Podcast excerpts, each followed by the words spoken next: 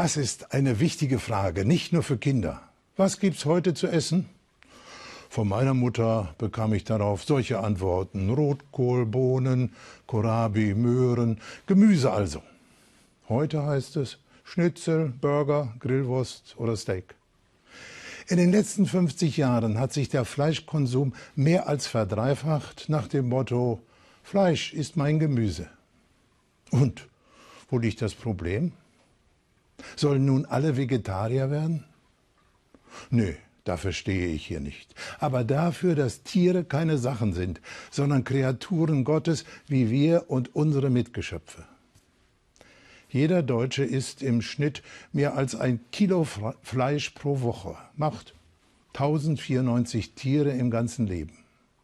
Und der Fleischhunger wächst weltweit mit steigendem Wohlstand wie in China oder Indien und zunehmender Weltbevölkerung.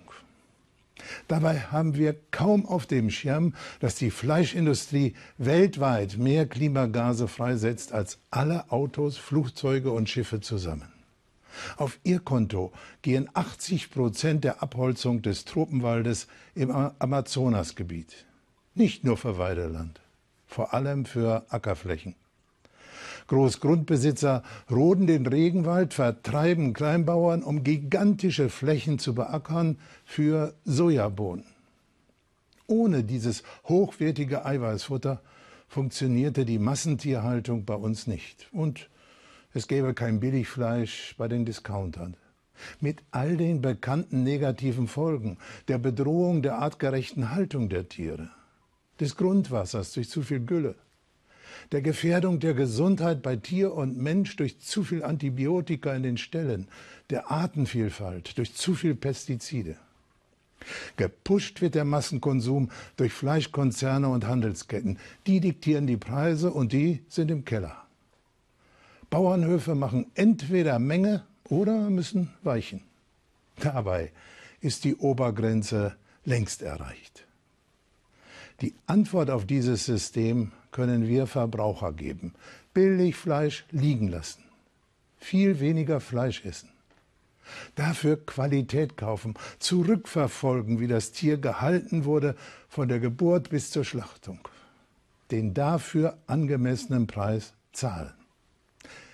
Ich will jetzt meinen Fleischkonsum halbieren, weil das gut ist, ja notwendig für das Wohl der Tiere, für das Wohl der Erde und für mein eigenes Wohl. Und vor allem will ich daran denken, dass Tiere meine Mitgeschöpfe sind, ein jegliches nach seiner Art, wie die Bibel immer wieder sagt. Aus meiner Kindheit auf dem Bauernhof weiß ich, wo Tiere artgerecht leben, da ist Gesang und Geschrei, da ist ein Muhen und ein Grunzen, ein Zwitschern und ein Gackern, ein Heulen und ein Krähen, ein jegliches nach seiner Art. Ob Sie dem einmal wieder lauschen am morgigen Sonntag? Den Ruhetag für die ganze Schöpfung? Am siebenten Tag, so sagt die Bibel, sollst du keine Arbeit tun. Auch nicht dein Rind, dein Esel, auch nicht dein Fremdling, der in deiner Stadt lebt. So wünsche ich Ihnen einen gesegneten Sonntag.